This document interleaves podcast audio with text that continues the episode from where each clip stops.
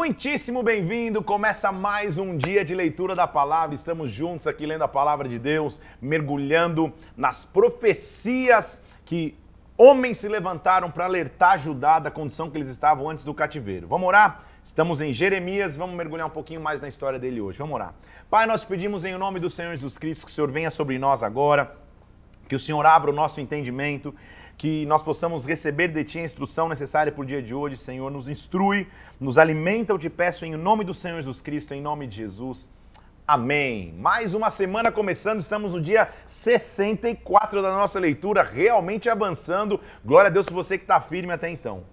A gente já viu que a chamada de Jeremias é uma chamada bastante desafiadora, porque ele praticamente está sendo chamado sozinho, como uma voz singular em sua geração num cenário que muitos falsos profetas, inclusive, diziam que só haveria paz, haveria tranquilidade, que tudo estaria bem, ele é chamado por Deus para falar a verdade. Deus o disse, eu te constituí profeta às nações, inclusive a nossa frase da, da, da, da nossa última live, no sentido de que, cara, para falar as nações, você vai transformar indivíduos. Não é que você vai converter nações inteiras, porque infelizmente o mundo jaz no maligno, mas você vai, vai oferecer caminhos de arrependimento para indivíduos. Agora, é fácil sentir-se sozinho? É fácil sentir que é só você que parece estar remando numa direção e todo mundo está remando o contrário? Nunca vai ser fácil. Mas eu vou começar no capítulo 12 mostrando a você é, o grande conforto que Deus vai dar a Jeremias. Vamos nessa? Capítulo 12, versículo 1. Jeremias vai se queixar, porque, como um líder diante de Deus, às vezes você vai se cansar, vai se frustrar e dizer assim: Senhor, o Senhor é justo. Eu sei que o Senhor é justo. Quando eu entro contigo num pleito, contudo, eu vou falar contigo dos teus juízos. Senhor, em outras palavras, eu sei que o Senhor é justo, eu sei que o Senhor não erra, eu sei que o Senhor está no controle, eu sei que está tudo certo, mas Deus, deixa eu te fazer uma pergunta. Capítulo 12, versículo 1. Por que prospera o caminho dos perversos e vivem em paz os que procedem iniquamente? Só me deixa entender, Deus. Eu sei que o Senhor é justo, mas por que, que o, o, o que é iníquo está prosperando? O que está acontecendo? O Senhor os plantou, eles deitaram raízes, crescem, dão fruto. Eles têm nos lábios a ti, mas na verdade o coração deles é longe. Senhor, versículo 3, tu conheces. O Senhor me vê, o Senhor prova o meu coração.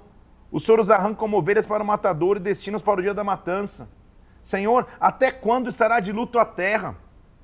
Até quando vai secar a erva do campo por causa da maldade, dos que habitam nela? Perecem os animais e as aves porque dizem ele não verá o nosso fim.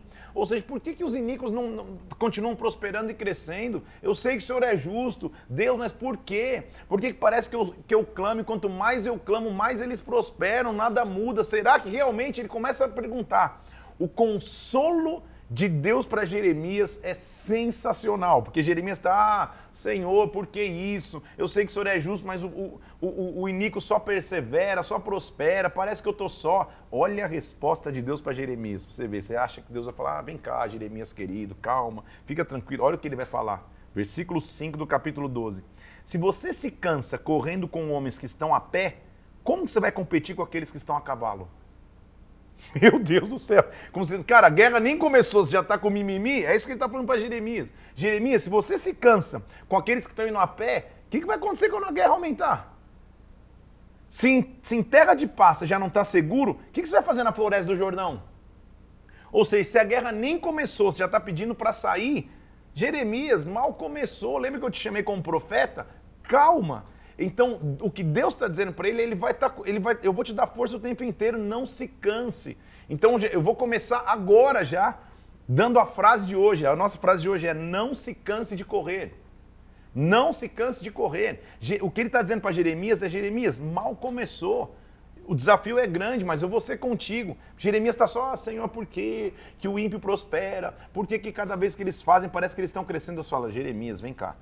Se os caras estão a pé, você já está cansado de acompanhá-los, imagina os que têm a cavalo. Você imagina quando a guerra aumentar. Então é só o começo. Porque até os teus irmãos, versículo 6, a casa do teu pai, eles mesmos procedem iniquamente contigo. Eles mesmos te perseguem com fortes gritos. Não te fiz deles, ainda que te digam coisas boas. Ou seja, não se preocupe com a aprovação daqueles que estão ao teu redor, Jeremias levanta a cabeça, continua. Se você está cansado porque, porque, com essa lutinha, imagina quando as lutas aumentarem, fica tranquilo, você contigo. Aí ele vai mostrar o próprio Deus, olha só o que ele vai fazer, versículo 7. Desamparei a minha casa, abandonei a minha herança, a que eu mais amava, entreguei na mão dos inimigos. A minha herança se tornou como um leão numa floresta. Levantou a voz contra mim, por isso eu aborreci. Deus está dizendo, é, é, Jeremias, você está achando que é só você que, tá, que, que tem esse sentimento de abandono? O meu povo me abandonou. O meu povo que eu tanto amava me abandonou. A minha herança se tornou como um leão na floresta, ou seja, totalmente selvagem, não posso chegar perto. Acaso é para mim a minha herança ave de rapina de várias cores, contra a qual se ajuntam outras aves de rapina? Ide, porém, ajuntai os animais do campo, trazei-o para devorarem. Muitos pastores destruíram a minha vinha, pisaram o meu quinhão, a porção que era o meu prazer, tornaram em deserto. Sabe, Jeremias, eu, eu, eu, comungo do mesmo sentimento que você está aí, o meu povo me abandonou também, mas isso, isso não, não, não, não, não tirou aquilo que eu sou. Em assolação, tornaram a terra, a mim clama no seu abandono, a terra está devastada, ninguém é que tome isso. Sobre os altos e desertos vieram destruidores, a espada do Senhor devora um, o extremo outro da terra, não há paz para ninguém. Semearam trigo, colheram espinhos, cansaram-se, mas sem proveito algum. Envergonhados serão os vossos frutos por causa do brasume da ira do Senhor. Deus está dizendo: eu vou lidar com a nação desta forma, eu vou lidar com a nação desta maneira. Então, Jeremias, a guerra só começou, mas ele vai continuar sendo com eles. Lembre-se da base da chamada. Quando a gente passa por lutas, a gente tem que se lembrar da base. De onde Deus nos tirou, de que, do que ele prometeu lá no começo. Ele não prometeu pra, no começo de Jeremias? Você vai ser profeta às nações. E lembra no capítulo 1, se eu não me engano, no versículo 19, ele diz: Vão lutar contra ti, mas não vão prevalecer. Vão lutar contra ti, mas não virão com força. Então, é, ele continua mostrando Jeremias: não se cansa, avança. A, a, frase que eu quero começar para você hoje é: não se canse de correr. A gente está começando a nossa semana aqui, já comece entendendo: não canse de correr, não cansa de ter fé, não cansa de avançar ele diz: vão ver alguns castigos, diz o Senhor. E ele diz assim: assim diz o Senhor, acerca dos meus maus vizinhos que se apoderam da minha herança, que deixei o meu povo de Israel. Eis que os arrancarei da sua terra e a casa de Judá arrancarei do meio deles. Então ele já está profetizando para as nações. As nações que viriam trazendo é, é, cativeiro. Gente, vocês vão ter o tempo, o tempo limitado de vocês, só são é, instrumento nas minhas mãos. Depois que, que eu tiver arrancado o meu povo, eu vou tirar de volta cada um para sua terra. Ou seja, o cativeiro não vai durar para sempre. Se, versículo 16, diligentemente aprenderem os caminhos do meu povo, jurando pelo meu nome, tão certo como vive o Senhor, como ensinar o meu povo a jurar por Baal, também vão ser edificados no meio do meu povo. Agora, se não quiserem ouvir, arrancarei tal nação, arrancarei e farei perecer, diz o Senhor. Ele sempre mostra condicional de ter ou não ter aliança com ele. Agora nós vamos começar uma série de, de, de, de visões, e não só visões,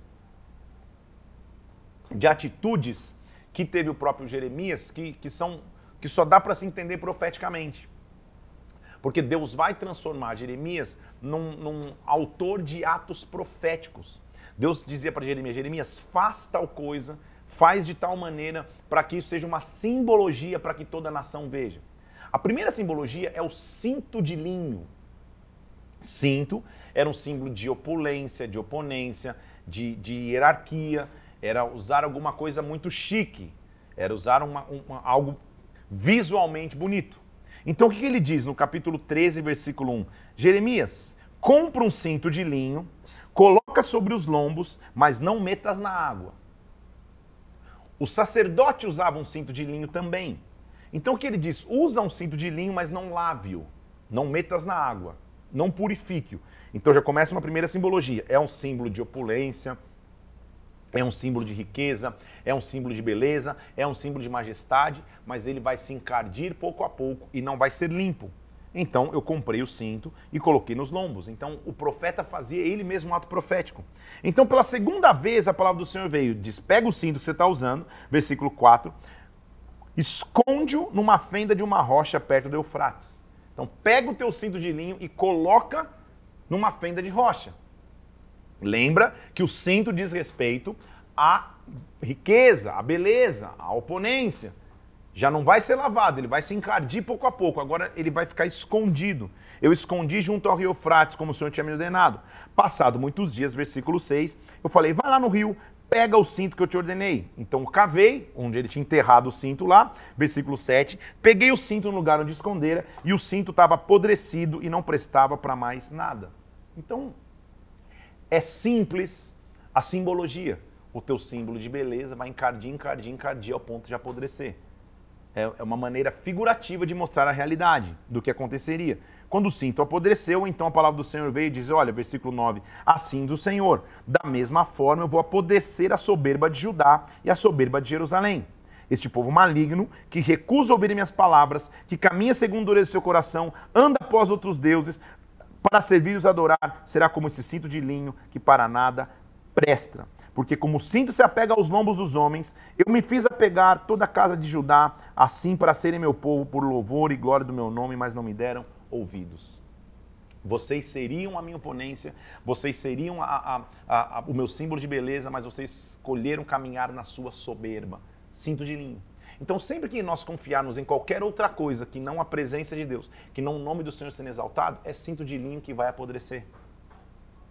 Confiar só na, na, na, grandeza do teu nome, só no status do teu nome, só naquilo que você pode fazer sozinho, é cinto de linho.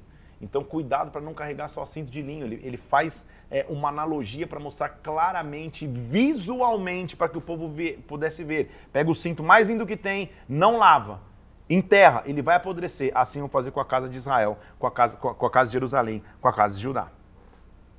Na sequência, é um outro ato profético. Agora é um jarro que será quebrado.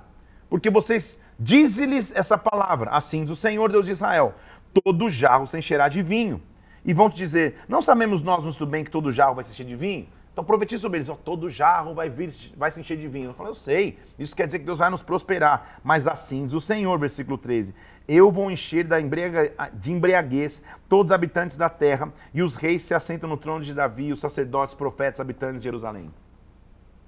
O vinho cheio não vai ser prosperidade, vai ser perder, a, perder o rumo. E quando vocês perderem o rumo, versículo 14, eu vou fazê-los em pedaços, um contra outros, pais contra filhos, e, os, e não os pouparei, não terei pena, não terei compaixão, para que não os destrua. Escutem, não, vos não, não fiquem soberbos porque o Senhor falou. Dai glória ao Senhor vosso Deus, antes que ele faça vir as trevas, antes que tropecem os vossos pés. Agora, se vocês não ouvirem, a minha alma chorará em segredo por causa da vossa soberba, chorarão os meus olhos amargamente, se desfarão em lágrimas, porque o rebanho do Senhor foi levado cativo. Diz o rei à rainha mãe: Humilhai-vos, assentai-vos no chão, porque caiu a vossa cabeça a coroa da vossa glória. Eu, eu os espalharei, versículo 24, como um restolho é arrebatado pelo vento do deserto. Esta será a tua sorte. A porção será medida por mim, diz o Senhor, porque se esqueceste de mim e confiaste em mentiras. Ai de ti, versículo 27, Jerusalém, tenho visto a tua luxúria, a tua prostituição, ainda ou até quando ainda não te purificarás? São duas figuras, é um capítulo para mostrar que toda opulência vai cair. Primeiro é o cinto de linho que vai ser enterrado e apodrecer, outro é um jarro de vinho que seria o símbolo de prosperidade que vai se rachar. Então, de novo, é, é, a, a, assume a essência do capítulo é Jeremias mostrar não confie na sua grandeza pessoal, porque Deus vai mudar essa história. Historicamente, aconteceu uma grande seca em Judá.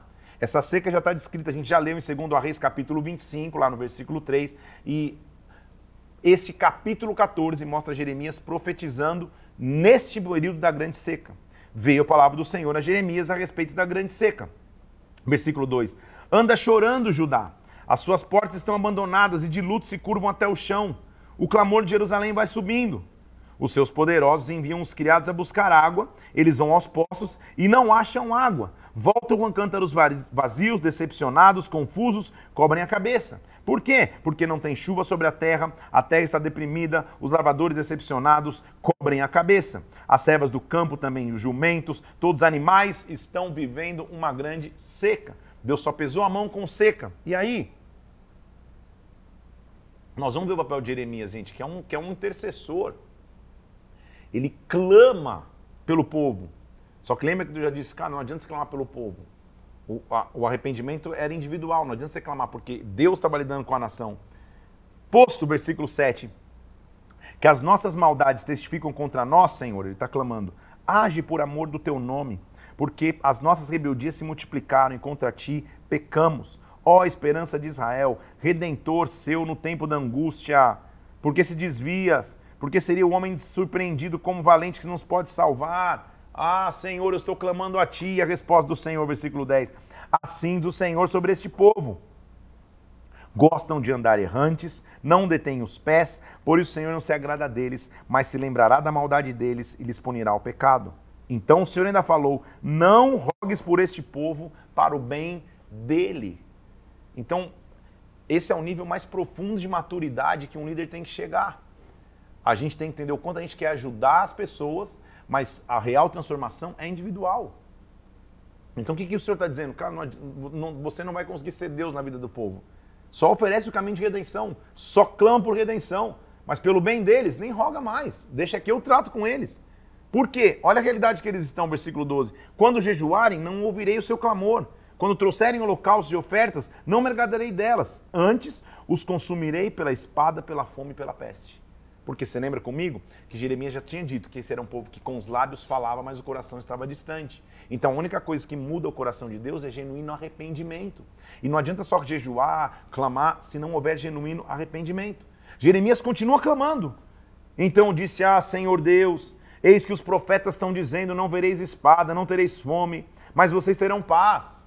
Senhor, por que, que os profetas estão dizendo isso? E por que, que só eu estou vendo ao contrário? O Senhor me falou: os profetas profetizam mentiras. Versículo 14: Eu nunca os enviei, não dei ordem, não falei. Visão falsa, adivinhação, vaidade, engano. Isso que eles estão profetizando. Portanto, assim diz o Senhor acerca dos profetas que profetizem em meu nome sem que eu tenha mandado. A espada e a fome serão consumidos esses profetas. O povo a quem eles profetizam será lançado nas ruas de Jerusalém por causa da fome e da espada. Portanto, diga para ele essas palavras versículo 17: Os meus olhos derramem lágrimas de dia e de noite e não cessem, porque a filha do meu povo está profundamente golpeada, ferida e muito dolorosa. Acaso, versículo 19, ele pergunta: Já de todo rejeitasses ajudar? Ou aborrece a tua alma, Sião? Porque nos feriste não há cura para nós. Aguardamos a paz, não há nada de bom. Tempo de cura, tempo de terror.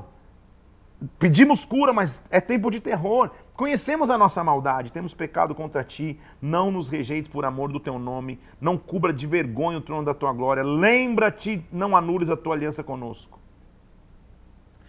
Você há de lembrar comigo que a gente já viu em Reis, o nível de moralidade tinha chegado num ponto que Deus falou: chega, não dá mais. Jeremias continua clamando, que o papel do, do, do profeta é sempre clamar. Só que olha o que Deus fala: Disse-me, porém, o Senhor versículo 1 do capítulo 15. Mesmo que Moisés e Samuel se colocassem diante de mim, meu coração jamais se inclinaria.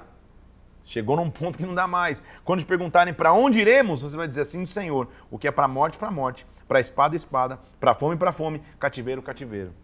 Porque eu punirei com quatro sortes de castigos esse povo: espada para matar, cães para os arrastarem, aves do céu e feras do campo. Eu vou os entregá-los, vão ser espetáculo horrendo por causa de Manassés, filho de Ezequias. Lembra que ele profetizou no tempo de vários reis, de Josias a Manassés. E Manassés fez tantas coisas terríveis que ele falou, cara, não dá mais. Eu vou os entregar, vão ser espetáculos. Por que, que eu vou me compadecer de ti, ó Jerusalém? Tu me rejeitaste, diz o Senhor, versículo 6. Voltaste para trás. Eu levantarei a mão contra ti e destruirei. Estou cansado de ter compaixão. O Senhor conforta o profeta. Porque diz, o profeta fala, Senhor, versículo 10, Ai de minha mãe, por que, que ela deu luz a um homem de rixa, de contendas para a terra? Nunca eu emprestei com usura. Eles nunca, nem eles me emprestaram com usura, todavia cada um deles me amaldiçoa. Direção, Senhor, parece que eu estou sozinho, estou vendo uma perseguição intensa, Senhor. E o Senhor fala: na verdade, eu vou te fortalecer para o bem e farei que o inimigo te dirija súplicas no tempo da calamidade e no tempo da aflição. Fica tranquila, Jeremias. Pode alguém quebrar o ferro, o ferro do norte ou o bronze? Não é você o culpado pelo cativeiro. Você está só sendo transmissor da minha mensagem. Sou eu lidando com o meu povo. Você entende que Deus estava levando Jeremias a uma maturidade, falando, cara, não adianta você clamar pelo povo. Oferece o caminho de arrependimento. Você vai ser voz única sempre. Só que continua clamando do jeito que eu te mandei. Olha o que vai acontecer com o povo. Os teus bens e tesouros, versículo 13. Entregarei gratuitamente ao saque porque os teus pecados estão em todos os territórios. Levar-te-ei com os teus inimigos para a terra que você não conhece. porque o fogo se acendeu em minha ira e sobre vós arderá. O que ele está pedindo é: Tu, Senhor, sabes. Lembra-te de mim e ampara-me, vinga-me dos meus perseguidores, não me deixe ser arrebatado por causa da tua longanimidade. Sabe que por amor de ti eu tenho sofrido afrontas. Quando eu achei as tuas palavras, Senhor, versículo 16, logo as comi. Nós vamos ver isso aqui. As tuas palavras foram gozo e alegria para o coração, pois pelo teu nome sou chamado, ó Senhor dos exércitos. Jeremias é a voz de um intercessor, é a voz de esperança, é a voz que nos mostra que, mesmo no meio da total corrupção, é possível se manter íntegro. Porque de um lado eu tenho Deus falando, cara, nem clama mais pela nação, porque a nação está nas minhas mãos agora. Nós sabemos que Isaías, inclusive, profetizou, a gente sabe pela história que o cativeiro ia acabar, mas eles iam passar pelo cativeiro por toda a imoralidade que eles fizeram. De sacrifícios humanos, sacrifícios de tudo, loucura. Totalmente longe da, da, da, da aliança com Deus. Só que Jeremias está falando, cara, mesmo no meio disso tudo, olha o que ele está dizendo, Senhor, eu comi as tuas palavras. O que nos preserva íntegros na hora da imoralidade, quando, a, quando, a, quando a, a sociedade está corrompida, quando a moralidade tomou conta de uma geração, é comer da palavra de Deus. Ele está dizendo, Senhor, eu comi das tuas palavras. Só tenho o Senhor no meu coração. Olha o que ele diz no versículo 17. Nunca me assentei na roda dos que se alegram, não me regozijei Oprimido por tua mão, me assentei solitário, pois já estou de, de posse das tuas ameaças. Ele falou, cara, não perdi tempo me alegrando nas festas, não sei o que lá, Senhor, eu fui sozinho. A chamada dele foi de solidão, porque dura a minha dor continuamente, minha ferida me dói e não admite cura. Serias tu para mim como ilusório ribeiro com águas que enganam, Senhor. Assim diz o Senhor: se tu te arrependeres, eu te farei voltar e estará diante de mim. Eu te porei contra esse povo como forte muro de bronze eles vão lutar contra ti, mesma lembrança, mas não prevalecerão contra ti, porque eu sou contigo para te salvar, para te livrar dele, diz o Senhor. Estamos no capítulo 15, versículo 20. Ele repete a promessa do capítulo 1, versículo 19. No meio da caminhada, Deus vai reafirmar o porquê ele me chamou. Jeremias está falando, Senhor, só me poupa. Eu tive aqui, não me sentei na roda das festas, estive solitário, estive sozinho, mas eu preciso continuar avançando. Fala, ele lembra exatamente a mesma promessa. Eu vou ser contigo, vão, vão tentar contra, lutar contra ti, mas vão prevalecer. Então, lembra que Jeremias muitas vezes ele, ele, na sua própria vida, tomava atitudes para ser a figura profética do que, do que a nação estava passando, como o cinto de linho, como o vaso que ele quebra. A mesma coisa acontece na sua vida pessoal. Olha o capítulo 16, versículo 1. Veio a minha palavra do Senhor e disse: Não tomarás mulher, nem terá filhos nem filhas nesse lugar. Porque assim do Senhor acerca dos filhos e das filhas que nascerem, e acerca das mães que tiverem nessa terra morrerão vitimados de enfermidade, serão pranteados, não serão sepultados, serão esterco para a terra. A espada e a fome os consumirão, seu cadáver será de pastos. Que ele está dizendo, uma geração inteira vai morrer. Então Jeremias fica sozinho, literalmente sozinho, para mostrar que não havia esperança para uma geração que se corromperia, a não ser se arrepender diante de Deus. E ele continua, por quê? Assim diz o Senhor, retirei a minha paz Diz o Senhor, a benignidade e a misericórdia. Nesta terra morrerão grandes e pequenos e não serão sepultados, porque eles vão ser levados embora. Não, versículo 8, não entres na casa do banquete para se assentar com eles nem para comer. Jeremias, não perde o teu foco. Tá todo mundo. Porque o cenário era esse, né, gente? Vários falsos profetas profetizando paz, nação completamente corrompida, e Jeremias, gente, vamos, vamos, vamos, vamos voltar, vamos, vamos nos curvar para Deus, vai acontecer isso, vai acontecer aquilo outro, vai acontecer aquilo outro. Chega um ponto Deus fala, não clama mais pela nação, oferece caminhos de restauração para indivíduos e fica sozinho aí. Não vai para a festa não, fica sozinho. Por quê? Versículo 9. Assim do Senhor dos Exércitos, Eis que eu farei cessar neste lugar perante vós em vossos dias a voz da alegria, o canto do noivo e o canto da noiva. Quando você anunciar para o povo essas palavras e eles te falarem: Ei, por que você está nos ameaçando com esse grande mal? Qual é a nossa iniquidade? Qual é o nosso pecado? Você vai responder: Porque os vossos pais me deixaram, se foram após outros deuses, serviram e adoraram, e me deixaram e ignoraram as minhas leis. Mas vocês fizeram pior que os vossos pais, porque cada um de vós anda segundo a dureza do seu coração maligno, para não me dar ouvidos a mim. Deus já está dizendo, Jeremias, quando você vier com essa palavra dura e forte, o povo vai questionar. Eles vão perguntar o porquê que você está falando isso. Diz a raiz. Fala o porquê isso está acontecendo. Por quê? Versículo 17: Os meus olhos estão sobre todos os teus caminhos, ninguém se esconde diante de mim, nem se encobre a sua iniquidade aos meus olhos. Porque eu farei, versículo é, 18: Eu pagarei em dobro a sua iniquidade e o seu pecado, porque profanaram a minha terra. Ó Senhor, versículo 19: Força minha, fortaleza minha, refúgio no dia da angústia. A ti virão as nações dos fins da terra e dirão: Nossos pais herdaram só mentiras e coisas vãs em que não há proveito. Acaso fará o homem para si deuses que de fato não são deuses? Portanto, eis que lhes farei conhecer desta vez, lhe farei conhecer a minha força e o meu poder, e saberão que o meu nome é Senhor. Deus é justo, gente. O que ele está tá alertando para a nação, e percebe como Jeremias tem um discurso duro, ele está dizendo, gente, é, é, vocês estão totalmente distantes de Deus. Eu estou clamando aqui, estou alertando vocês do que vai acontecer, estou alertando vocês é, é, as consequências de estar em, em, desaliança com o Pai, se é que existe essa palavra desaliança, se, se está, não estar aliançado com o Pai, tem um caminho de arrependimento. Agora, Deus está mostrando que conhece o que Judá está fazendo. Olha o que ele diz no capítulo 17, versículo 1. O pecado de Judá está escrito com um ponteiro de ferro, com um diamante pontiagudo gravado na tábua do seu coração e nas pontas dos seus altares. Eu conheço o pecado de vocês. Seus filhos se lembram dos seus altares, dos seus ídolos, das árvores frondosas, o monte no campo, os seus altos, por causa de todo o pecado do seu território. Assim, versículo 4: Por ti mesmo te privará da sua herança, e vocês vão fazer servir os teus inimigos numa terra que você não conhece. Lembra que é, eu estou dizendo e, e, te disse desde ontem, desde a da live anterior, na verdade, que Jeremias está mudando o conceito de que não é só a nação inteira que peca, mas é o indivíduo. Então ele está dizendo, todos aqui, o pecado de vocês está gravado como, como, como uma escrita de um diamante numa tábua, não dá para apagar. Aí ele vai usar um versículo que é muito conhecido, só que às vezes a gente usa fora de contexto e usa errado. Olha o versículo 5 que ele diz assim: Assim diz o Senhor, Maldito o homem que confia no homem. Faz da carne mortal o seu braço e aparta o seu coração do Senhor.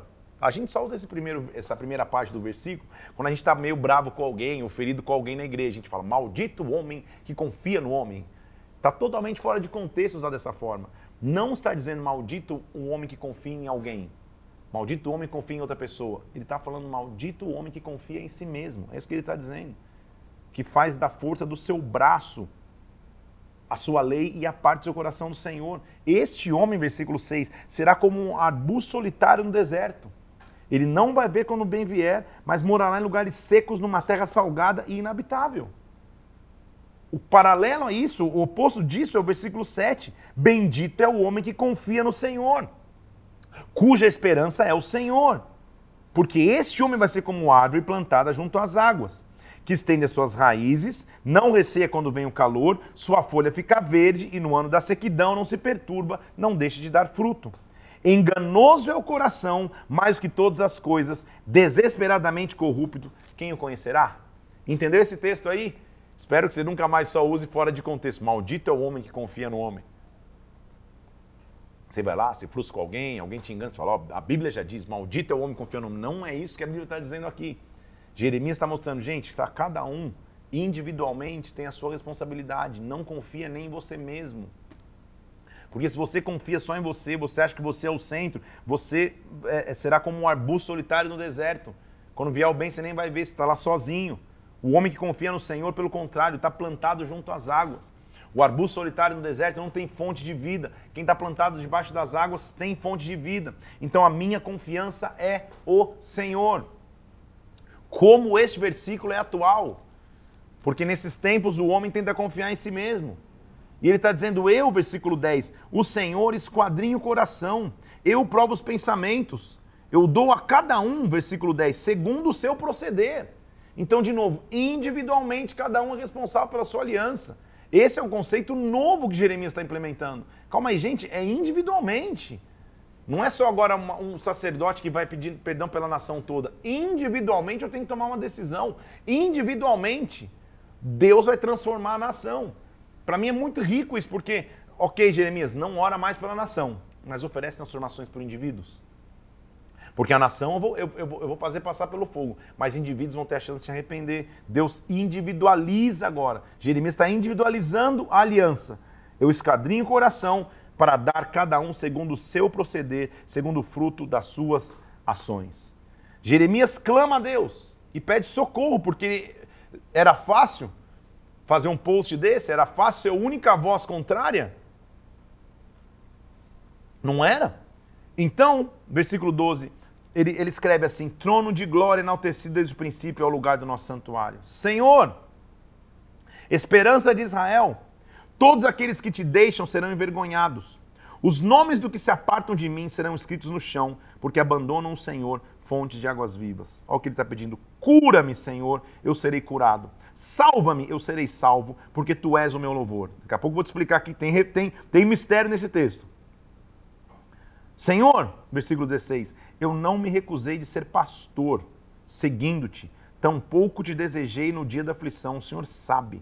O que saiu dos meus lábios está no teu conhecimento. Senhor, não me seja motivo de terror, meu refúgio tu és no dia mau. Sejam envergonhados que me perseguem, não seja eu envergonhado. Que eles se assombrem e eu não me assombre. Traz sobre eles o dia mau e destrói-os com dobrada destruição. Jeremias foi profundamente perseguido. E o que ele está dizendo, Senhor, o Senhor é o meu único refúgio, age. Eu não me privei de falar o que o Senhor me pediu para falar, age. Agora, tem uma revelação aqui que eu quero ler para você. Vamos ler de novo? Ele diz assim: Senhor, versículo 13: Tu és a esperança de Israel. Todos os que te deixam serão envergonhados. Presta atenção. O nome dos que se apartam de mim, de Deus, será escrito no chão, porque abandonam o Senhor, a fonte das águas vivas. Posso dar uma viajada junto com você aqui?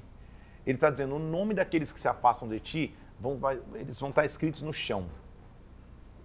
Vamos um pouco mais para frente, lá na frente nós vamos ver de uma história que teve um dia que Jesus estava num local e os fariseus trouxeram uma mulher que foi pega em flagrante adultério. Você lembra dessa história? Ela foi pega lá e, e, e disseram: e agora? Senhor, o que, que a lei diz? A lei dizia que aquela mulher tinha que morrer a pedradas.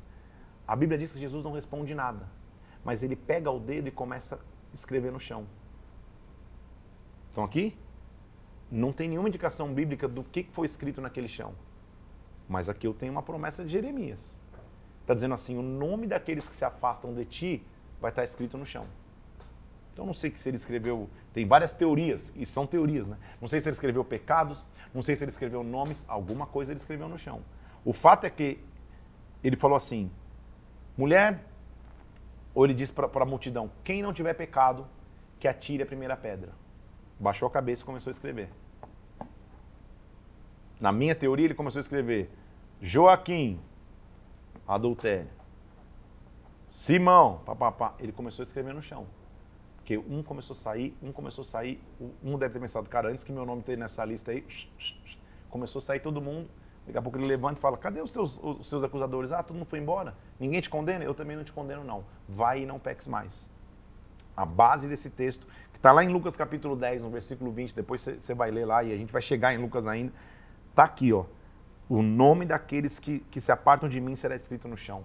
Deus conhece a individualidade do ser. Deus conhece indivíduos. Por isso que individualmente eu tenho que ter aliança com Deus. Ele continua dizendo, assim, assim me disse o Senhor, versículo 19: Vai, se coloca na porta dos filhos do povo, pela qual entram e saem os reis de Judá, e também nas portas de Jerusalém, e digam: Ouvi a palavra do Senhor, reis de Judá e todo Judá. Assim diz o Senhor, guardai-vos por amor da vossa alma, não carregueis cargas no dia de sábado, nem as introduzais pelas portas de Jerusalém. De novo, lembra que o povo tinha uma aliança no sábado? Eles tinham completamente esquecido. Imagina, né? Vocês já estão adorando outros deuses. No sábado eles já faziam de tudo. O que, que Deus fala? Jeremias vai lá, vai na porta de, mais, de maior movimentação e clama. Deus estava ensinando Jeremias a ter essa coragem. Não importa se você vai ser ouvido ou não. Clama. Clamei, versículo 23, mas não atenderam, não inclinaram os ouvidos antes endureceram a cerviz para não me ouvirem, para não receberem disciplina. Tudo bem, clama. Não vão te ouvir? Clama. Não, não vão te respeitar? Clama. Fale a verdade. fale aquilo que Deus pediu para falar, clame, porque se um indivíduo se arrepender, já é uma grande diferença. A gente vai ver no Novo Testamento que a Bíblia diz que uma vida vale mais que o mundo todo. Então clama, não para de clamar, não para, não, não, não se canse de correr. Essa é a nossa frase de hoje, que eu quero que eu quero orar a você e, e dar a você esse ânimo, você que é líder de ministério, você que é pastor de ovelhas, você que, que cuida de pessoas, não se canse de correr. Jeremias está sozinho, mas ele continua clamando. Deus fala: levanta, vai na porta lá que todo mundo passa e clama. Ele diz: mas ninguém me ouviu. Não, não, parece que não deu efeito nenhum, mas pare, nunca pare de clamar. Até que mais uma vez, lembra que Jeremias começa a fazer atos proféticos, literais? Vem o capítulo 18, que é, um, que é bem conhecido, porque ele diz assim: então veio a palavra do Senhor dizendo: Jeremias, se levanta Versículo 2: Vai para a casa do oleiro e lá você vai ouvir as minhas palavras. Desci até a casa do oleiro e lá ele estava trabalhando sobre as rodas. Como o vaso que o oleiro se fazia se estragou, ele voltou a fazer outro vaso, segundo bem lhe pareceu. Lá na antiguidade, tinha uma música que dizia: Eu quero ser, Senhor amado, como vaso nas mãos do oleiro. Se você nem sabe o que estou dizendo, põe, põe no Spotify, deve ter. Não deve, não. Mas é, eu quero ser, Senhor amado, como um vaso na mão do oleiro. E o, e o, e o, e o refrão da música diz assim: Quebra a minha vida e faça de novo. Meu Deus do céu, quando eu era criança cantava essa música, eu falava: Jesus, quebra a minha vida e faz de novo. Que que que, qual que é a analogia? Ele está olhando um oleiro fazer um, um, um, um vaso. E o oleiro fazia um vaso numa roda, ele, é, é, ele ficava pisando e e a argila girando ali e ele ficava moldando o vaso. Quando se estragava, ele quebrava e começava tudo novamente. Então ele faz, ele faz uma figura visual, uma analogia visual, para que aquela geração entendesse. Hoje a gente falava, Senhor, me faz como um vaso na mão do oleiro, você fala, o que, que é isso? Naquela época era muito comum. Naquela época era só é, é, é entender o, o, o, o que a linguagem estava trazendo para aquela geração. Ele diz assim: como o vaso que o oleiro fazia se estragou, versículo 4, ele voltou a fazer outro. Então o Senhor falou: Não poderei eu fazer isso com vocês, casa de Israel. Versículo 6: Eis-se como barro na mão do oleiro, vocês são na minha mão, casa de Israel. Eu vou trabalhar com vocês, mesmo que vocês tiverem que ser quebrados, eu vou construir mais uma vez. No momento em que eu falar acerca de uma nação, de um reino, para arrancar e derribar e para destruir, lembra que essa é, era chamada Jeremias? Se essa nação se converter da maldade que eu falei, também vou me arrepender do mal que eu pensava em fazer. Então, há sempre um caminho de arrependimento. Agora, no momento que eu falar acerca de uma nação para edificar e plantar, e essa nação fizer o que é mal perante mim e não me der ouvidos, então me arrependerei do bem que eu tinha dito que falaria. Fale isso aos homens de Judá, aos moradores de Jerusalém. Estou forjando mal e formo um plano contra vós. Convertei-vos, pois agora, cada um, indivíduo, do seu mal proceder e emendai vossos caminhos de vossas ações. Mas eles dizem: não há esperança, mas andaremos constante os nossos projetos, cada um fará segundo o seu coração. Então, assim do Senhor, pergunta isso: coisa sobremaneira horrenda cometeu a Virgem de Israel. O meu povo, versículo 15, tem se esquecido de mim, queimam incensos aos ídolos, fazem tropeçar nos seus caminhos das veredas antigas, porque andam agora em veredas não pavimentadas, não aterradas. Como um vento oriental, versículo 17, os espalharei diante dos inimigos e vou mostrar as costas e não o rosto no dia da sua calamidade. Você já entendeu comigo que a profecia de Jeremias não era nada popular. Só que o que ele vai fazer agora aqui é, é bastante interessante e profundo. Você vê a grandeza de Jeremias. Porque o versículo 18 diz: Então disseram, vamos, vamos fazer projetos contra Jeremias. Porque não há de faltar a lei e o sacerdote, nem o conselho ao sábio, nem a palavra ao profeta. Vamos ferir com a língua e não atendamos para suas palavras.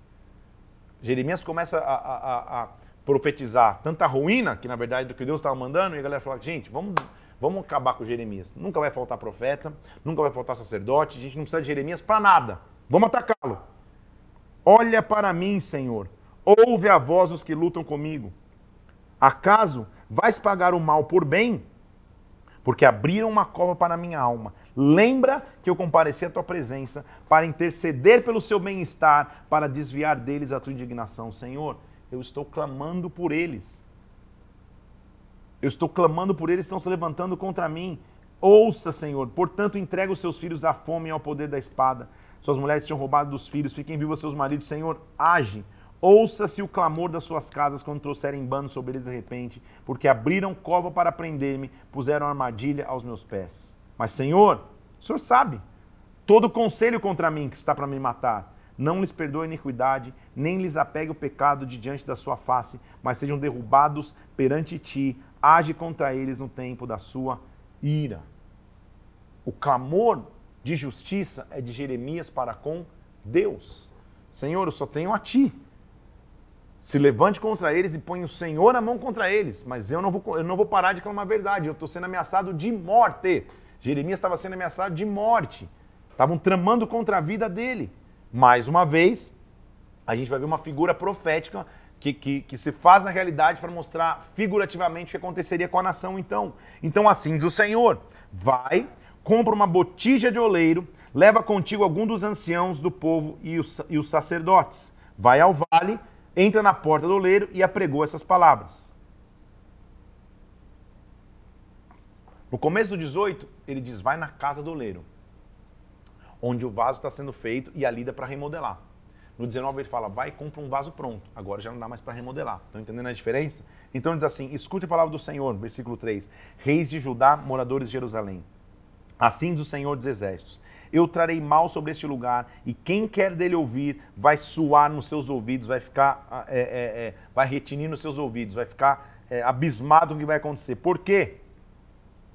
porque me deixaram profanar este lugar, queimaram incenso outros deuses, encheram este lugar de sangue inocente, edificaram altos para Baal, coisas que nunca ordenei nem falei. Então vai ser dissipado o conselho de Judá e Jerusalém, versículo 7. Eles vão cair à espada. Essa cidade vai ser objeto de espanto e de assobio. Versículo 8. Vai ser difícil demais. Então, quando você estiver ali, versículo 10, você vai quebrar a botija à vista dos homens que foram contigo. Deste modo, o Senhor vai dizer, versículo 11: Eu quebrarei este povo e esta cidade, como se quebra o vaso do oleiro que não pode mais se refazer. Assim farei neste lugar do Senhor aos moradores dessa cidade, diz o Senhor. Você entendeu que, que, que coisa importante ele está dizendo? Todos nós somos vasos. Ou você é vaso na mão do oleiro, pronto para ser reconstruído, ou você é um vaso duro que não tem nenhuma saída a não ser ser quebrado. Eu prefiro ser vaso molinho, argila, na mão do oleiro, para que ele possa me moldar. E se no processo de formação alguma coisa der errado, ele me, desconf... me, me desconfigure e me monte novamente. Agora, aquele vaso que já é pronto, duro, que nunca quer ouvir nada de ninguém, às vezes vai ser quebrado. A própria vida vai quebrá-lo, a mão de Deus vai, pesar sobre ele, porque esta é a figura da nação. Você entende o que ele está dizendo? Então, caminho 18 e 19 é rico demais. Ele está falando: olha, vão ter alguns que vão ser como vasos na mão do oleiro. Vão ser flexíveis, maleáveis. Eu vou refazer de novo. Outros não. Serão como vasos duros que só vão ser despedaçados. Assim o Senhor dos Exércitos. Por quê? Versículo 15: Eis que trarei sobre essa cidade, sobre todas as suas vilas, o mal que eu pronunciei contra ela, porque endureceram a cerviz para não ouvirem as minhas palavras. Nós vamos começar a entender algumas coisas que aconteceu com Jeremias aqui. Quando você lê, você fala: sangue de Cristo tem poder na terra. Eu já tive, né? É, todo pregador, sei lá, às vezes está pregando, você olha, tem um cara no celular, tem uns chorando de emoção, tem outros dormindo. É difícil dormir em umas pregações, mas tem uns dormindo. É, às vezes tem um que se levanta e vão no banheiro umas mil vezes, outros levantam e vão embora. Já tive reações inúmeras.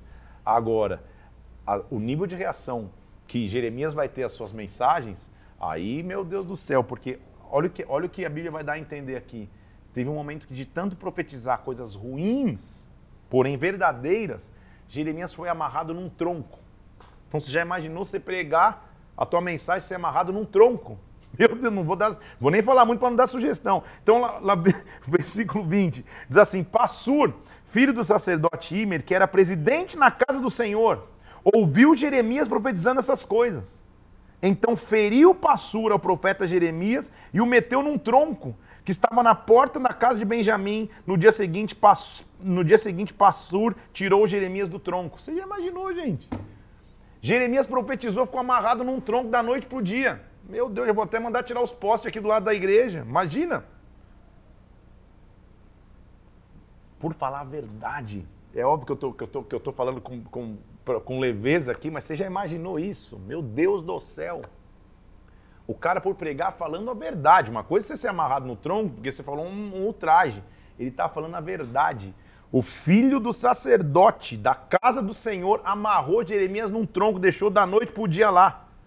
Jeremias, você acha que ele afinou? Versículo 3. Então Jeremias falou para ele: O Senhor já não te chama de Passur, mas o teu nome agora é terror por todos os lados. Meu Deus do céu. Jeremias é demais, hein? O cara tá amarrado no tronco, fala: É, Deus mudou teu nome. Passur fala: Nossa, agora eu vou só receber bênção. O teu nome agora é terror por todos os lados, porque assim diz o Senhor.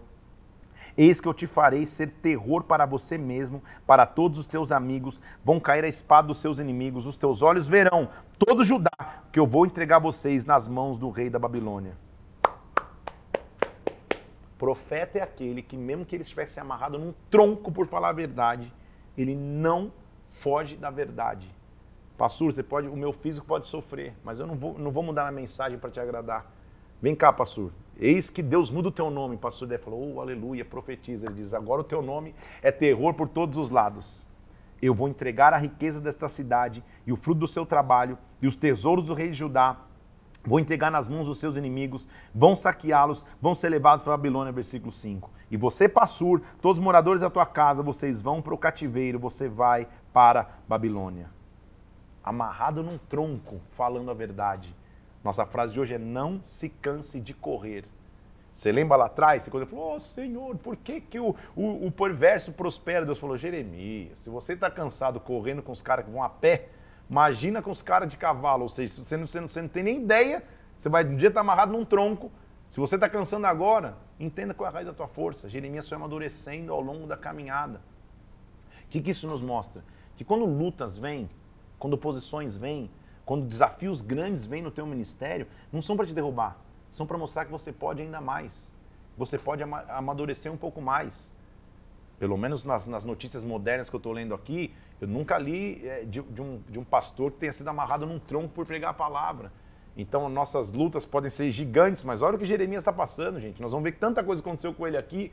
Ele está amarrado num tronco, mas está falando, pastor, vem cá, teu nome agora é terror por todos os lados, porque Deus vai pesar a mão sobre você. Ele não para de falar a verdade. Ele diz assim, versículo 7: O Senhor me persuadiu, Senhor. Persuadido eu fiquei. Mais forte foste do que eu e prevaleceste. Sirvo de escárnio todo dia, cada um deles zomba de mim. Falou, Senhor, o Senhor me falou, eu obedeci. O Senhor me falou para ser forte, eu prevaleci. Mas, Senhor, eu estou só virando motivo de zoação todo dia. Porque sempre que eu falo, eu tenho que gritar e clamar violência e destruição, porque a palavra do Senhor se me tornou como um opróbrio e todo dia como um peso. Ele falou: Senhor, eu não consigo pregar uma palavra de bênção sobre o povo, evidente. Quando eu pensei, não me lembrarei dele, já não falarei do seu nome, por isso meu coração foi como um fogo ardente, encerrado nos meus ossos, desfaleço de sofrer, não aguento mais. Tá difícil, Deus. Eu não tenho uma. Tá, tá, tá, tá, tá difícil prosseguir, porque eu ouvi a murmuração de muitos Há terror por todos os lados. O Senhor disse: denunciai e o denunciaremos. Todos meus íntimos amigos que aguardam de mim que eu tropece dizem: bem pode ser que se deixe de persuadir, então prevalecemos contra ele e o vingaremos. Até os caras mais próximos de mim, percebe como a chamada de Jeremias solitário, estão esperando que eu tropece, estão esperando que eu caia. Mas, olha qual que é nosso conforto e segurança, versículo 11: O Senhor está comigo como um poderoso guerreiro. Por isso tropeçarão os meus perseguidores e não prevalecerão, serão sobremodo envergonhados. Senhor, versículo 12, Senhor dos exércitos, que prova o justo, esquadrinha os afetos e o coração, permite que eu veja a vingança contra eles, porque eu te confiei a minha causa. Cantai ao Senhor e louvai ao Senhor, porque ele livrou a alma do necessitado. Não é fácil estar amarrado num tronco por falar a verdade. Não é fácil ver esse tipo de perseguição. Está falando, Senhor, a minha confiança é a Ti. É óbvio que ele chega num ponto de extrema exaustão, de extremo cansaço. Ele chega a dizer, Senhor, maldito o dia que eu nasci. Versículo 14. Não seja bendito o dia que minha, luz, que, que, que minha mãe deu a luz a mim. Você acha que líder não cansa? Você acha que ministério não cansa? Você acha que vai ser todo dia que você vai estar nessa alegria? Feliz da vida? Jeremias está aí, falou, cara, eu, eu só estou falando a verdade, eu só estou prosseguindo, e, e, e tô amarrado num tronco. Não é possível. Maldito o dia que eu nasci. Oh, meu Deus. Maldito o homem que deu novas a meu pai, dizendo que nasceu um filho. Ah, por que não me matou Deus no ventre materno? Olha como ele está feliz. Versículo 17. Por que minha mãe não foi para a sepultura? Por que não permaneceu grávida para sempre? Porque eu saí do ventre materno não somente para ver o trabalho e a tristeza, para que se consumam de vergonha os meus dias. Está vendo aqui, gente? É legal esses versículos estarem registrados aqui, porque mostra que todo mundo chega num período de exaustão. O que, que eu tenho que me lembrar? Das promessas que Deus tem para mim. Qual que é a base da promessa de Deus para Jeremias? Antes que você fosse formado no ventre, eu já tinha te escolhido, Jeremias. Você já tinha uma missão. Vão tentar prevalecer contra ti e não vão conseguir. Na hora que você escuta essa palavra e chora lá, é emocionante. O difícil é lembrar dessa palavra no calor da guerra. Amarrado no tronco. Ele está falando, Senhor, por que, que eu nasci? Minha mãe tinha que ter ficado grávida para sempre. Por que, que eu vim para a terra? Meu Deus, Todo mundo vai chegar nesse, nesse, nesse período, de, nesse momento de exaustão. Só que nesse momento, a minha esperança, meu renovo é Deus. Não se canse de correr. Não se canse de avançar. Poucos são seus momentos, você vai ter ah, é, é, gra, gra, gratidão vindo das pessoas, elogio vindo das pessoas. Não se mova pelos elogios. Eu tenho um princípio de vida, eu não me movo pelos elogios, porque daí eu também não vou me mover pelas críticas, eu vou me mover pelo que o Senhor fala comigo. Então não vou guardar um grande elogio, assim como também não vou me, me ferir na hora que as críticas chegarem. Eu vou, eu vou me mover de acordo com o que Deus falou ao meu coração. É assim que você tem que ser. Então Jeremias chega num ponto que, óbvio, está cansado. Senhor, por quê? Será que tudo que eu nasci, eu só vou ver o trabalho, a tristeza e vergonha nos meus dias? O, o ministério dele parecia sem, sem total sucesso. Porque ele só prega, prega, prega e, e, e é acusado de, de, de, de, ser um traidor, é acusado de falar o contrário dos outros profetas, é amarrado num tronco. Ele termina de, de, de, profetizar um negócio pesado, ele é amarrado num tronco. Ele começa a falar da destruição que viria através de Nabucodonosor. Versículo 21, palavra que veio a Jeremias por parte do Senhor, quando o rei Zedequias lhe enviou Passur, filho de Malquias. Lembra que o Passur foi aquele que, que, que o amarrou? Que o, colocou num tronco. Uma coisa específica que eu preciso dizer aqui: as profecias de Jeremias foram palavras que ele foram dizendo a Baruque, lembra que eu te falei? Muitas não estão na ordem cronológica. Porque lembra que ele já foi amarrado pelo pastor, agora vem de novo, mostrando por que, que ele foi amarrado. Então vem, vem antes do tempo. Então muitas estão fora de cronologia. Vamos, vamos aqui, que a gente vai até o 25 hoje, vamos, vamos continuar. Vai na força aí. É, versículo 1 do capítulo 21. A palavra que veio para Jeremias quando, quando o rei Ezequias enviou a ele Passur. Pergunta agora por nós ao Senhor. Por que Nabucodonosor, rei da Babilônia, guerreia contra nós? Bem pode ser que o Senhor nos trate segundo as suas maravilhas e faça retirar-nos de nós. Então agora a gente está vendo a raiz.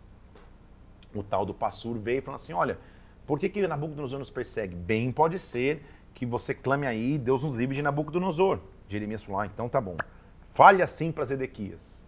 Assim diz o Senhor, Deus de Israel Eis que farei retroceder as armas de guerra que estão nas vossas mãos, que vocês vão lutar fora dos muros contra o rei da Babilônia, contra os caldeus que vos oprimes. Tais armas eu os ajuntarei no meio da cidade. Pelejarei eu mesmo contra vós, com braço estendido e mão poderosa, com ira e indignação.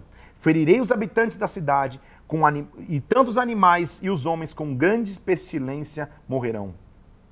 Entregarei Edequias, rei de Judá, os seus servos nas mãos de Nabucodonosor, rei da Babilônia. Você entendeu? Pô, Jeremias é demais, gente, porque pense comigo, o rei manda um emissário. É o rei, hein? É o cara mais poderoso. Jeremias fala a verdade. Aí está a prova de um grande profeta. Quando chegar diante de ti é, alguém imponente na sociedade, seja o que for, fale a verdade. Jeremias está pregando a verdade. Não se canse de correr. É a nossa frase de hoje que ele falou lá no começo. Você vai dizer para esse povo: Assim diz o Senhor. Versículo 8: Eis que ponho diante de vocês o caminho da vida e o caminho da morte. Vocês têm uma opção. Agora, o que ficar nessa cidade há de morrer a espada, a fome e de peste. O que sair e render-se, que vos cercam, viverá, e a vida será como despojo. Quando vier o cativeiro, não resista, não tenta lutar. Vai, porque eu voltei o rosto contra essa cidade, não para o bem, diz o Senhor, ela vai ser entregue nas mãos do rei da Babilônia. Você entendeu a raiz? O, o, o, o, tal do, do Passur veio buscar uma palavra de conforto e, na verdade, é uma palavra não resista, deixa o cativeiro acontecer. Não adianta lutar. Não adianta tentar. É, é, é, eu vou ser o que vai contra a maré aqui. Tá todo mundo dizendo que é paz? Não, não vai ser paz. vocês vão ser castigados. Porque assim do Senhor, ele está ele tá profetizando contra a casa real de Judá, versículo 22. Desce a casa do rei de Judá e anuncia essas palavras. Ouve a palavra do Senhor, ó rei de Judá. Você que está no trono de Davi, assim do Senhor. Executai o direito e a justiça, livrai o oprimido das mãos do opressor. É, vocês não estão livrando nem o órfão, nem a viúva. Não faça violência. Por quê? Se você cumprir essa palavra, vocês entrarão pelas portas dessa casa, os reis, se assentarão no trono de Davi, em carros montados, mas se vocês não derem ouvido, eu juro, essa casa será desolada. Ele está falando exatamente para a casa real. Nós sabemos que o cativeiro, nós vamos chegar aqui, ele foi feito em duas fases. Primeiro, os nobres foram levados embora. Mas o que, que Deus está mostrando aqui? Eu avisei antes. Vocês têm a chance de se arrepender. Se não se arrependerem, a casa de vocês vai ficar desolada. Porque assim do Senhor acerca da casa do rei de Judá. Você, para mim, é como cabeça do Líbano. Certamente você vai se tornar um deserto. Vai vir contra ti, versículo 7, destruidores que vão cortar os seus cedros escolhidos. Ele continua falando contra o rei de Judá, contra, contra Salum, contra Joaquim, rei de Judá, contra Jeconias, rei de Judá. Este é um profeta genuíno. Ele está indo para os cabeças, falando, cara, Deus vai pesar a mão contra vocês porque vocês não estão ouvindo. Olha o que ele fala contra os maus pastores. Porque lembra que o cenário era muitos pastores, muitos líderes, muitos é, é, é, profetas estavam falando, estavam falando em verdades para o povo, não levando o povo para o arrependimento. Versículo 23, ai dos pastores que... Versículo 1, perdão, do capítulo 23. Ai dos pastores que destroem e dispersam as ovelhas do meu pasto. Assim diz o Senhor Deus de Israel, contra os pastores que apacentam o meu povo. Vocês dispersam as minhas ovelhas, vocês as afugentam, vocês não cuidam dela, mas eu, eu cuidarei em vos castigar a maldade das vossas ações, diz o Senhor. Eu mesmo recolherei os restantes das minhas ovelhas e levantarei sobre elas pastores que as apacentem, elas jamais temerão. Eis que vem dias, aí está a esperança, diz o Senhor, que eu levantarei a Davi um renovo justo um rei que reinará, sabiamente executará juízo e justiça na terra. Está vendo a coragem de, de, de, Jeremias? Ele já falou contra a casa real, dizendo: se vocês se arrependerem, Deus vai vir sobre vocês. Já falou com os pastores e agora vai falar diretamente contra os falsos profetas. Versículo 9: A seca dos profetas, diga meu coração está quebrantado dentro de mim, os meus ossos estremecem, sou como embriagado, vencido pelo vinho, porque a terra está cheia de adúlteros, chora da maldição divina, está contaminado o profeta e o sacerdote, até na minha casa achei maldade, diz o Senhor. Mais uma vez ele está dizendo, profeta, vocês estão distante de Deus. Sou eu por acaso, versículo 23, apenas Deus de perto e não de longe? Será que vocês vão estar escondidos nos seus esconderijos de modo que eu não veja? Não. Eu vejo todas as coisas. Jeremias sempre fala a verdade. Por último, nós vamos ler aqui o capítulo 24 e 25. Tô, tem vários detalhes na profecia dele aqui que, evidente, não dá para ir todo, mas a essência é, ele sempre falou a verdade para todos os níveis da sociedade. O Senhor vai fazê-lo de novo na, na, naquela linha de visão. Já viu cesto de linha, já viu botija, já viu vaso na mão do oleiro. Agora a gente, vaso que estava pronto, que foi quebrado. Agora ele vai ver dois cestos com figos. Ele vai ver figos que são bons e figos que são ruins. Os figos bons são aqueles que vão ser levados para o cativeiro em Nabucodonosor para serem restaurados depois, e os ruins são os que ficarem na terra. O Senhor me fez ver, versículo 1 do capítulo 24, dois cestos de figo diante do templo. Depois que Nabucodonosor, rei da Babilônia, levou o cativo a, a Jeconias, filho de Joaquim, lembra que ele levou os nobres? É, e os príncipes de Judá. Tinha dois cestos de figos, versículo 2. Um cesto de figos bons, com figos temporãos, outros ruins, que eram que não se podiam comer. E o Senhor me falou, Jeremias, o que, que você vê? Ele falou, ah, eu vejo figos, figos bons e figos ruins. Então, assim diz o Senhor dos Exércitos, versículo 5. Do, é, do modo porque eu vejo esses bons figos, assim favorecerei os exilados de Judá, que eu enviei deste lugar para a terra dos caldeus. Vou dar colações para que me conheçam, eu sou o Senhor, eles serão o meu povo, eu serei o seu Deus. Claro que não dá para ir tão profundo aqui, você já está falando figo, não sei o que lá. Vamos entender um negócio? Olha, olha como Jeremias está indo profundo, gente. Ele profetizou, profetizou o cativeiro. O cativeiro começou a acontecer. Ao invés de falar, tá vendo? Bem que eu falei, eu avisei, tá vendo? Agora vocês que, que, que, que, que sofram no cativeiro. Não. Ele está tendo uma visão falando, Senhor, mesmo nos exilados, tem figos bons que vão voltar. Eles vão ter um coração para conhecer o Senhor e vão voltar. Eles vão voltar, os figos ruins vão ser rejeitados, mas existem figos bons. Nossa leitura hoje termina no capítulo 25, com ele mostrando quais seriam os anos do cativeiro. É um grande capítulo. Mas quero chamar a atenção a alguns versículos aqui. A palavra do Senhor veio para Jeremias acerca de todo o povo de Judá. Quando? No quarto ano de Joaquim, rei de Judá, no ano primeiro de Nabucodonosor. Ele está dizendo, olha, olha o resumo do ministério de Jeremias, versículo 3. Durante 23 anos, desde o dia do, dos dias de Josias até hoje, eu estou profetizando a vocês e vocês não me escutaram. Ou seja, parece que eu estou há 23 anos no ministério que não tem sucesso nenhum. Agora eu, começando de madrugada, o Senhor enviou todos os seus servos, profetas, mas vocês não quiseram me ouvir. Convertam-se cada um do seu caminho da maldade das suas ações. Não andem após outros deuses, não provoquem a ira do Senhor. 23 anos e Jeremias continuava igual, falando: Senhor, parece que não tem ninguém me ouvindo, mas escutem. Eu estou avisando, escutem. Assim do Senhor dos Exércitos, porque vocês não escutaram as minhas palavras. Eu mandarei buscar as tribos do norte e Nabucodonosor, versículo 9, virei contra esta terra. Farei cessar a voz de folga, de alegria, de, de, de tudo, mas Acontecerá, versículo 12, que quando se cumprirem 70 anos, castigarei a iniquidade do rei da Babilônia, diz o Senhor, e também a terra dos caldeus, e virão ruínas perpétuas. Farei que se cumpram sobre a terra as minhas ameaças que proferi contra ela, tudo que está escrito nesse livro, que profetizou Jeremias contra as nações. O que ele está dizendo? Assim como eu estou vendo a ruína, eu um dia vou ver a reconstrução. Vocês não me ouviram, são 23 anos tentando avisá-los. Vocês não me ouviram. Convertam o coração de vocês. Ele não perde a sua linha.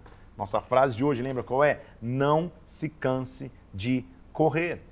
Ele termina e continua outro capítulo agora falando a ira de Deus contra as nações que estavam ao redor. Nós vamos entrar agora aqui na, na, na, em como ele vai mostrar que as nações também vão ser vão beber desse cálice de ira do Senhor.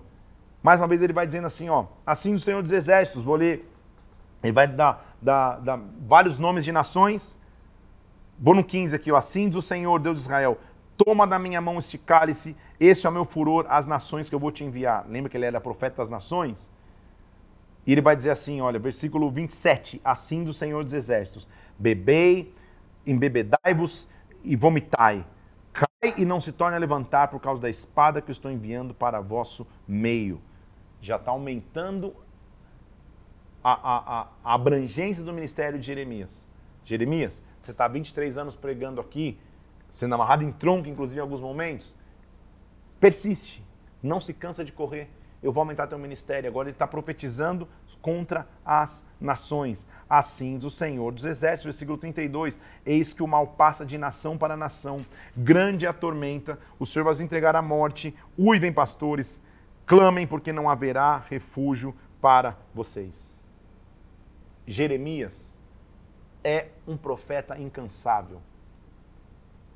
O que me chama a atenção no capítulo 24 é que, mesmo ele tendo clamado por 23 anos e ninguém ouvindo, ele fala: Senhor, ainda vai haver esperança para os exilados de Israel. A base do ministério de um líder, a base de um ministério de um profeta como Jeremias, é o amor. Deus, eu estou clamando para um povo que não me escuta, Estou liderando pessoas que parecem não ter gratidão nenhuma, é o que ele está dizendo, mas Senhor, como eu ainda posso ver figos bons? Vão existir figo, figos bons nesse cesto. O Senhor vai voltar a trazer os exilados de Israel. O ministério de Jeremias para nós, para nós no dia a dia, é falar: Senhor, mesmo que eu estou no meio de, de, de, de um povo que às vezes não tem gratidão ao teu nome, vive em moralidade, numa nação que vive em moralidade, em pessoas que não parecem não ser gratas, ainda existem figos bons. Podia ser essa frase. Né? Ainda existem figos bons. Ainda vão existir os exilados que vão voltar. Então o que eu quero te dizer? Não se canse de correr. Eu estou escutando esse relato de um homem que foi amarrado num tronco, mas não deixou de clamar. Um homem está dizendo, são 23 anos que vocês não me escutam, mas ainda a gente vai ter esperança. Deus está elevando agora para que ele fale às nações. Nações, vocês também vão ser julgadas. Ele não perde o foco, ele não perde o fôlego. Não se canse de correr. Deus vai ser contigo. Quero te pedir três coisas aqui. Primeiro, curte e compartilha esse conteúdo, esse entendimento sobre a vida de Jeremias. A gente vai começar daqui a pouco chegar para o final do livro que a gente vai ver a esperança. Por enquanto a gente está vendo a dureza de sua mensagem, só que a solidez do seu ministério. De mesmo sentindo, Senhor, por que, que eu nasci? Ele continuava firme. Curte e compartilha todo esse conteúdo. Faz o seguinte, vai no meu Instagram agora, PR Felipe Parente ou Parenteflix, vai lá nos dois. Vai ter uma arte dizendo assim, não se canse de correr. Comenta ali. A força que Deus vai te dar hoje, a esperança que vai te dar hoje. Entenda, seja grato aos líderes que ter colocado sobre a tua vida e saiba que eles cumprem grandes desafios, mas você também não, não pare, não retroceda. Continue avançando. Se você está se cansando correndo com quem está a pé, imagina quando, quando correr com aqueles que estão com cavalos. Não importa o tamanho da luta, Deus vai ser contigo. Escuta no Spotify esse conteúdo para que você ainda solidifique mais o que você está aprendendo aqui. Os profetas são leituras muito mais profundas do que, do que leituras históricas, mas agora a gente já está 64 dias junto aqui, você já se tornou alguém experimentado na palavra, já está muito mais maduro do, dia, do que o dia que você começou. Que Deus te abençoe, Deus te guarde, não se canse de correr, Deus é contigo no meio das lutas. Até amanhã, Deus te abençoe em nome de Jesus.